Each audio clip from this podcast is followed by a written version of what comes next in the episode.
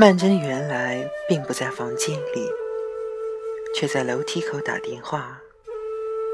他那嗓子和无线电里的歌喉同样的尖锐刺耳，同样的娇滴滴的，同样的声震屋瓦。他大声说道：“你到底来不来？你不来，你小心点儿。”他站在那里，电话底下挂着一本电话簿子。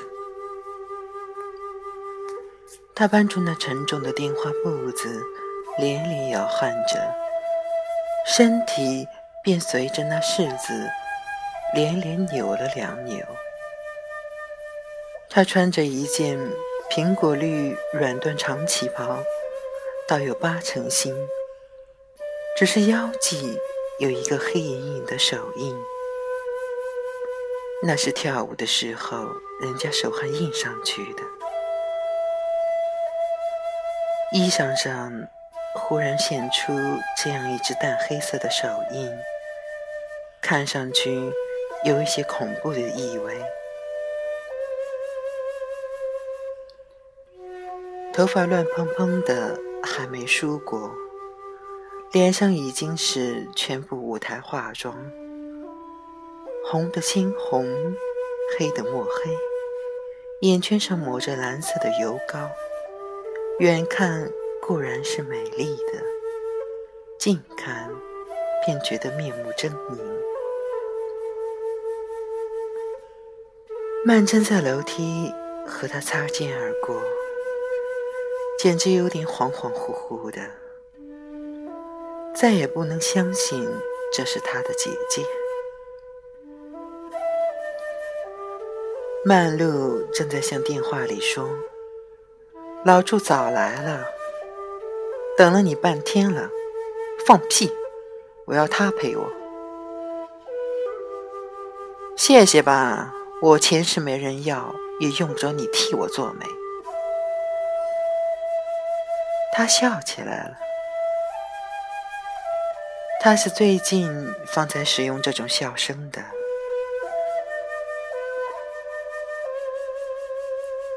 笑得和和的，仿佛有人在那里搁着他似的。然而，很奇异的，那笑声并不怎样富于挑拨性，相反的，带有一些苍老的意味。曼桢真怕听那声音。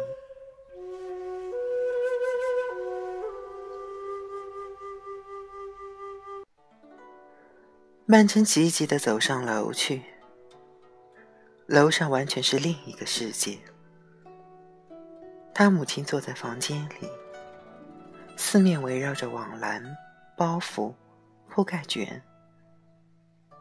他母亲一面整理东西，一面和祖母叙着。别后的情形，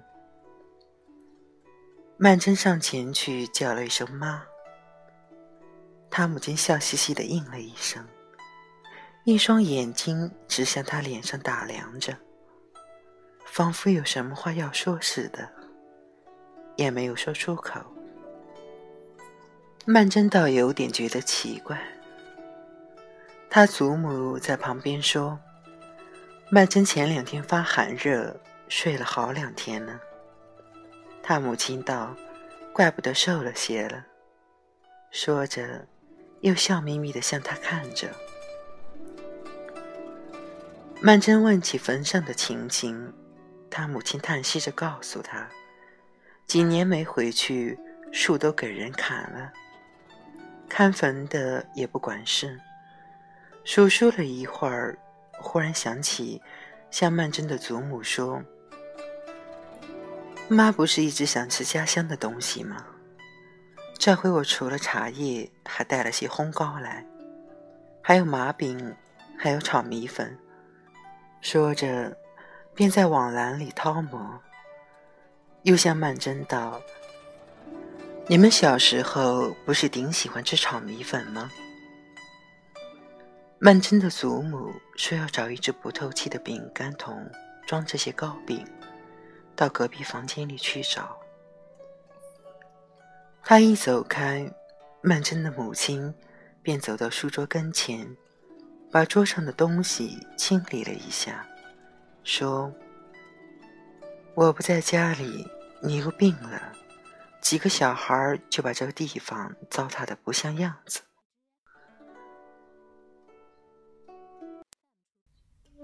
这书桌的玻璃下压着几张小照片。是曼桢上次在郊外拍的，那中有一张是和淑慧并肩站着的，也有淑慧单独一个人的。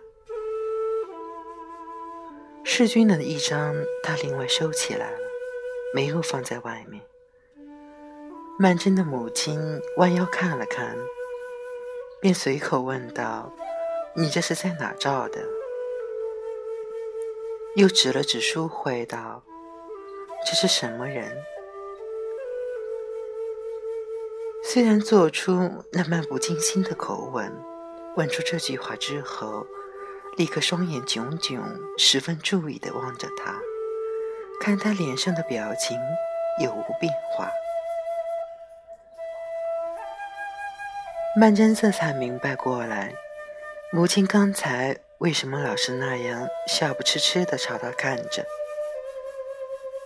大概母亲一回来就看到这两张照片了。